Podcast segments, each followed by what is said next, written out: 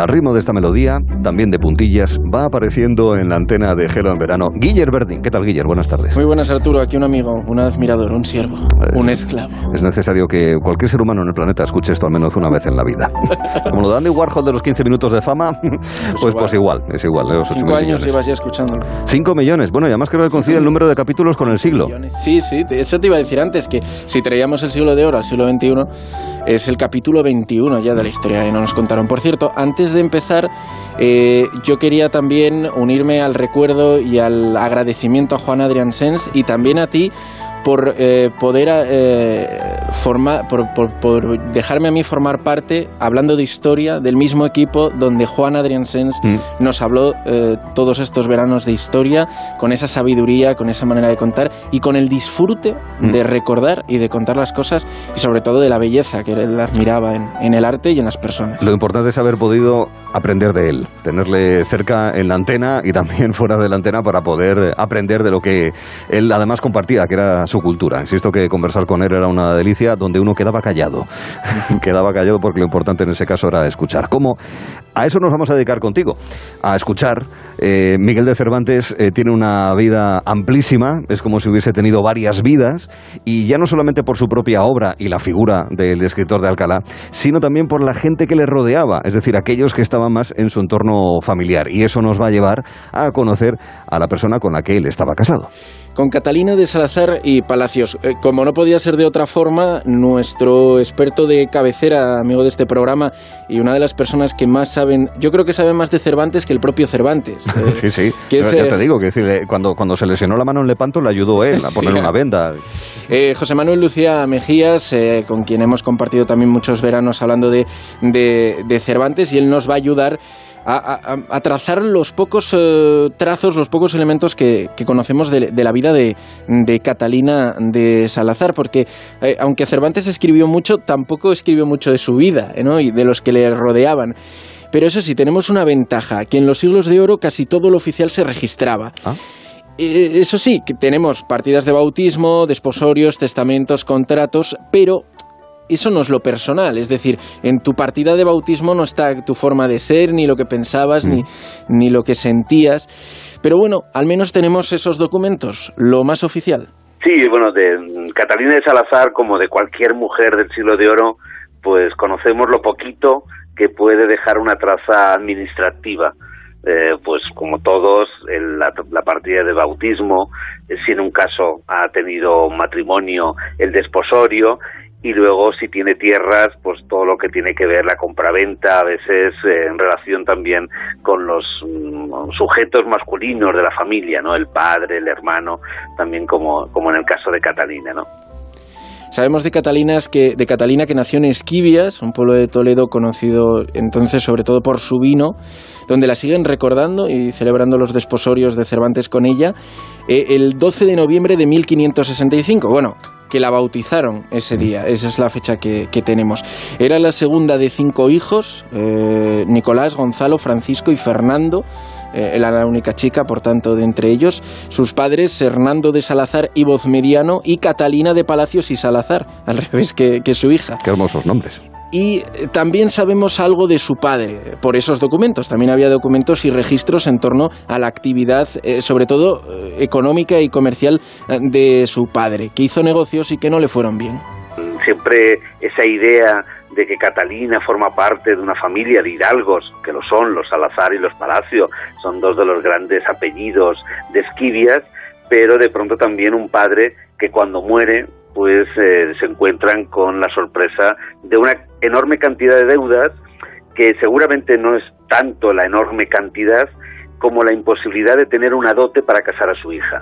Que no tuviera dinero para la dote hace que costase mucho casar a, Catalina, porque la dote era una forma así como yo te pago para que te cases con mi hija. ¿no? Se casa a los 19 años, eh, para la época era una solterona Qué fuerte. Eh, sí. Bueno, hace no mucho también sí. hace no muchas décadas. Veintitantos años ya. ya era una solterona. y ahora tú planteale a una, ya no millennial, a una Yola de 19 años que, si se casa. Incluso a un chiquillo. O a un chiquillo. Así que podemos entender que Miguel, aunque bastante mayor, la elige. No ah. se casa con ella por la dote, precisamente. Mm. ¿Cómo, se conocieron? ¿Intervino Lola la internet en el momento pues de conocerse no Catalina sabemos. Yo creo que es una de esas cosas que a los amantes de la vida de Cervantes, a José Manuel el I, eh, nos gustaría que alguien le hubiera contado. No tenemos ni idea del momento eh, preciso. Serían esquivias, eh, raro sería que se encontrasen en otro lugar. En otro lugar. Lo más oficial es que Miguel iría a actuar como testigo para unos documentos, la conoce y solo unos meses después se casan, aunque para el profesor Lucía sería más verosímil otra secuencia. Lo que teníamos hasta ahora eh, era un documento en donde por primera vez teníamos a, Cervantes en Esquivias firmando como testigo en un documento legal que era precisamente la petición de Juana Gaitón para darle el poder a una persona para que hiciera los trámites legales para que pudiera publicarse el cancionero de su difunto marido Pedro Laínez, que había sido amigo de Cervantes. ¿no? Septiembre de, precisamente del año en el que se va a casar con los desposorios con Catalina. Entonces, bueno, pues ahí se plantea que fue mm, el momento en el que pudieron conocerse en septiembre, en ese principio de otoño, final del verano, en esa esquivia, es además una esquivia muy vinculado al vino. ¿no?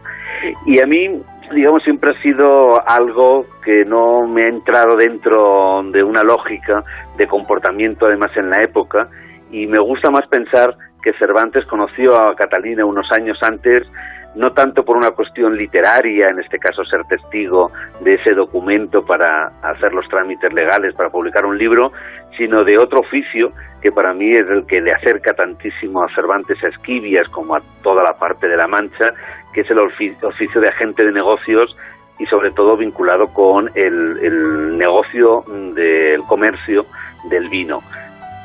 Para Luciano tendría tampoco sentido esa teoría que dice que Cervantes despreciaba Esquivias, incluso que sería ese lugar de la Mancha de cuyo ah. nombre no quiero acordarme, eh, eh, eh, sino que sería también su pueblo de alguna manera, que se encontraría ya allí a gusto, que formaría parte también de la familia de manera activa de, Catalina, de los negocios, que lo usaría también para escapar del bullicio de las cortes madrileñas y, y vallisoletanas, que disfrutaría, claro, de su pues vino también. Claro, Esquivias sería una segunda residencia además Sí, lo podemos entender así, claro. Claro, eh, se podría entender de esa manera en esos momentos del siglo, del siglo XVI.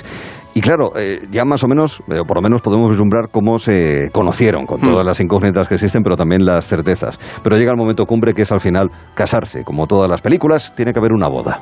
De la boda sabemos bastantes cosas por los documentos.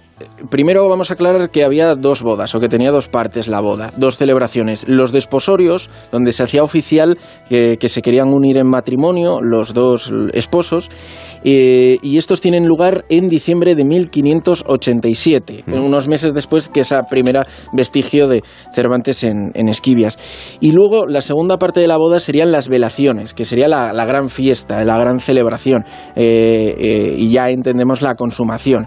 Esta tiene lugar en Madrid al año siguiente pero realmente van a ser dos años después con las velaciones que es un documento que ha descubierto no hace mucho, en 1992, Emilio Maganto, en donde podemos ver ya la gran fiesta que se produce en Madrid, en donde se juntan las dos familias y en donde realmente también aparecen muchos personajes de la corte que luego van a estar vinculados con el deseo de Cervantes de ir a las Indias, eh, con los grupos literarios también del momento. Dos años, dos años después. Hay varias leyendas o cosas que se han ido dando por hecho en torno a la vida de Catalina y a su matrimonio con Miguel que para José Manuel no tienen base o directamente hay datos que nos demuestran lo contrario. Una pista estaría precisamente en ese documento de las velaciones, una hermana de Cervantes. La propia Magdalena, la hermana de Cervantes, fue madrina del matrimonio. Siempre se había dicho que el matrimonio y la familia de Cervantes no estaba muy conforme con este, con esto, con esta, esta unión con, con Catalina y ahí estaba precisamente Magdalena mm, en, las velaciones mostrando precisamente todo lo contrario. ¿no? otra de esas cosas que se había dicho es que Miguel y Catalina eh, pudieron estar separados, no solo físicamente, sino hoy diríamos que lo habrían dejado. Se estaban tomando un descanso, como Rachel y eh, Ross. Echando un tiempo, eso. Pero seguramente no, y tuvieron un matrimonio muy normal para la época en el que él tuvo que pasar largas temporadas fuera, por trabajo. Que al dedicarse a un trabajo itinerante, en este caso cuando se va de comisario real de abastos eh, durante temporadas a, los campos y a, Andalucía, pues lógicamente Catalina se tiene que quedar, no, no se mueve uno con toda la familia, sino que Catalina se queda en Esquivias o en, Madrid con las hermanas de Cervantes. Y ahí es donde también tenemos una serie de documentos en donde Cervantes le da el poder eh, a su esposa para que pueda hacer todos los trámites legales necesarios en su ausencia, ¿no? que muchas veces se ha pensado que eso podía ser un síntoma de separación entre ellos cuando es simplemente una cuestión administrativa y documental habitual en la época. Estamos hablando de finales del siglo XVI eh, y sabiendo que Cervantes para todos nosotros es un gran escritor, sin embargo, se dedicaba a su vida y a su profesión. Mm. Eh, en fin, que tenía que vivir de otra cosa que no fuesen las letras. Podemos remitir a capítulos anteriores de la historia que no nos contaron, donde hablamos de lo, de, lo que vivió Cervantes. Cervantes no viviría mm. de las, de las letras, ¿no? Lo que, lo que, la, hipótesis eh, que más sostiene José Manuel es eso, que era un hombre de negocios, que se mm. dedicaba a los negocios. Y que escribía en los ratos libres, como le pasa a mucha gente ahora. Y de mayor. Eh, sí, le pasa a mucha gente. Em, bueno, de Catalina sabemos, por asociación con Cervantes, que también se iría a Valladolid eh, detrás de la corte. Eh, no sabemos cómo se llevaría con Isabel, que era hija de Miguel, pero no de Catalina, de, otro, mm. de otra relación, de otra persona. también hablamos de ella en otros episodios de la historia que no mm. nos contaron. Muy bien.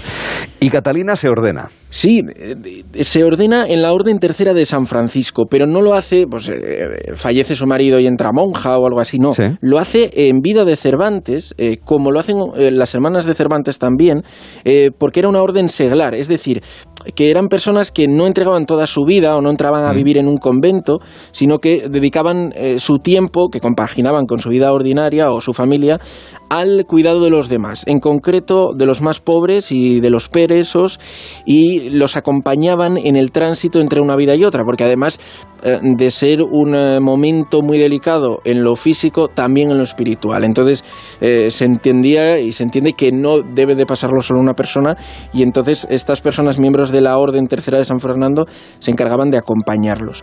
Al morir Miguel, Catalina no vuelve a Esquivias, se queda en Madrid. Entendemos que dedicándose ya eh, más, eh, bueno, con más, con más esfuerzo a ese servicio, con más tiempo. Mm. Lo entendemos porque eh, al hacer voto de pobreza en su segundo testamento, de unos días antes de morir, apenas tiene posesiones. Y entonces en el caso de Catalina nosotros tenemos la suerte de contar con un testamento precisamente en 1613, todavía tres años antes de morir Cervantes y por tanto algo de lo que ella tiene eh, que no es de la parte familiar sino de la personal se lo va a dejar a su marido eh, si en caso de que ella hubiera muerto antes. Y luego ese otro testamento que hizo en 1626 justamente un mes antes de morir pero que lamentablemente existió, se pudo leer, pero que perdimos seguramente en la guerra civil en el archivo de Toledo, ¿no?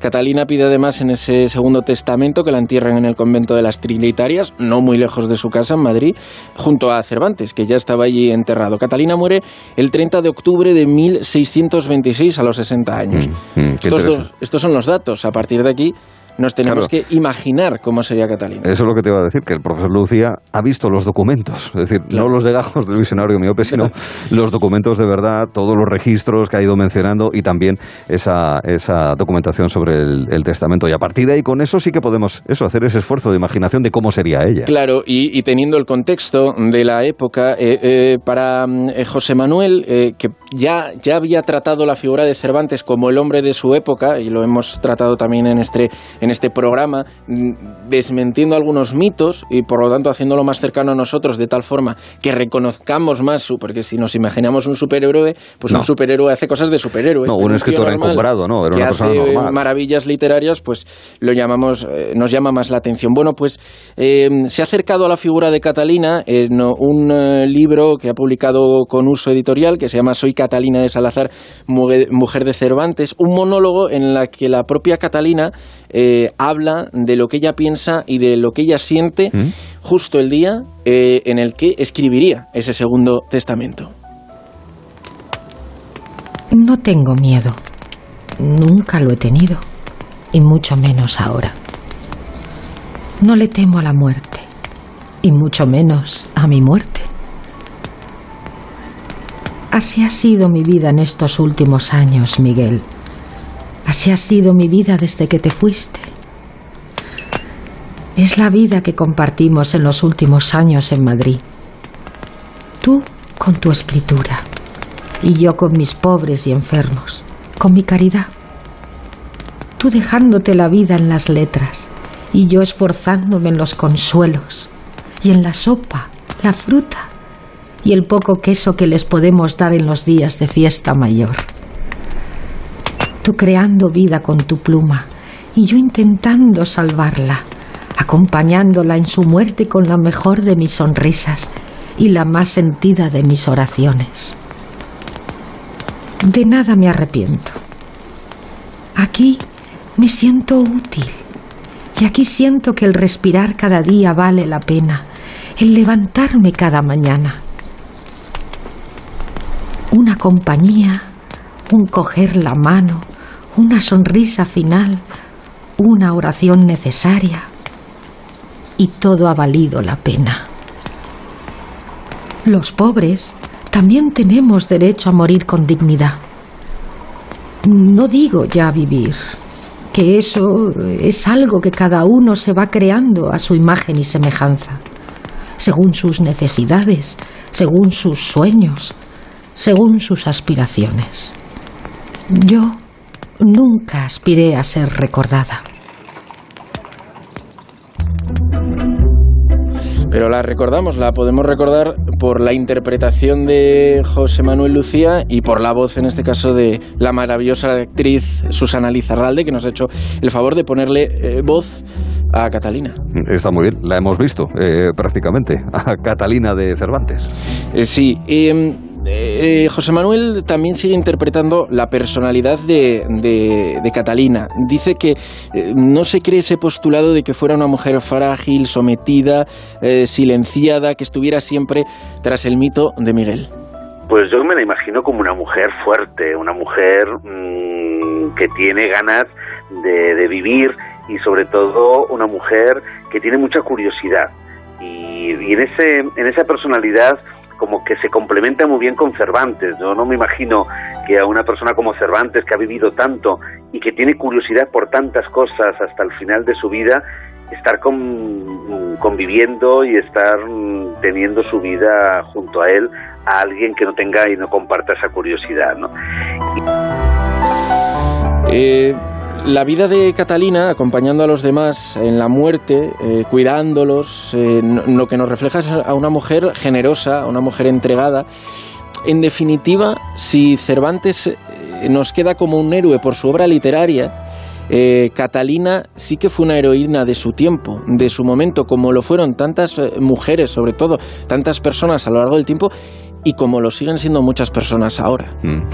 La obra de Cervantes está presente y la disfrutamos, pues eso, 400 eh, años después, pero es importante también conocer a la figura y a quien estuvo con él y probablemente le hizo mejor o le pudo hacer peor, incluso. En esta ocasión, en este primer capítulo de este Gelón Verano del año 21 de la historia que nos contaron con Catalina de Salazar, la mujer de Cervantes, que falleció a los 60 años de edad. Le agradecemos al profesor Lucía que nos ilustre al respecto, porque, insistimos, es eh, el hombre que le trajo los papeles para que empezase a escribir el Quijote. sí, estaba ahí ya José Manuel, le guió, fue profesor suyo en la universidad. Es catedrático de la Complutense, José Manuel.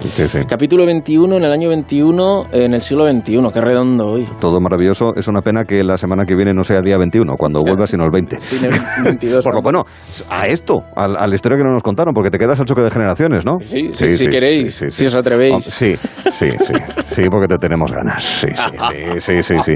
Hemos fichado nosotros también a un Messi, eh, que nos ha salido pues, bastante más barato, chavalotes, pero sí que también vamos a, vamos a disfrutar. Quédate, Me porque quedo. en breve, señoras y señores, será el tiempo para que llegue el choque de generaciones, algo que no es para degenerados, sino para distintas generaciones. Recordamos que nos encontramos 13-11 y ahí le preguntamos los puretas a los veinteañeros del equipo cosas sobre nuestra época y más allá. Es decir, aquellos que tienen 80 y pico, 70 y pico, 60 y pico, etcétera, se verán representados también en las preguntas que hagamos eh, Cristina y yo. Sí, tenemos, tenemos que recurrir, oye, ya son muchos años palmando y hay que recurrir a todo tipo de armas. Pero los veinteañeros, incluido de armas Berlín, y de artimañas. y de artimañas y ardides. Y Todo, también. Eh, todo tipo de engaños y emboscadas para finalmente conseguir el objetivo que siempre consiguen los ventañeros desde hace ya unos cuantos años, que es derrotar a los eh, más puretas. Fíjense que ahora mismo la temperatura más alta que tenemos en el país, según la red de estaciones que controla la Agencia Estatal de Meteorología, está en Granada Cartuja. Temperatura de 45,6 grados. Se rumorea que en Mercurio se está más fresquito. El planeta, digo, ¿eh? no, no el termómetro, que termómetros de mercurio ya solamente quedan los que son vintage. Señores, señores, seguimos en Gelo. En unos momentos actualizamos la información de la tarde. Sigan aquí. Gelo en verano con Arturo Tellez en Onda Cero.